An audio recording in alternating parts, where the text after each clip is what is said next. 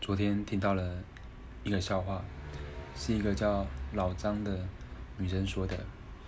她说，她有一天去超商，然后想要取货，那就跟店员说我要取货嘛。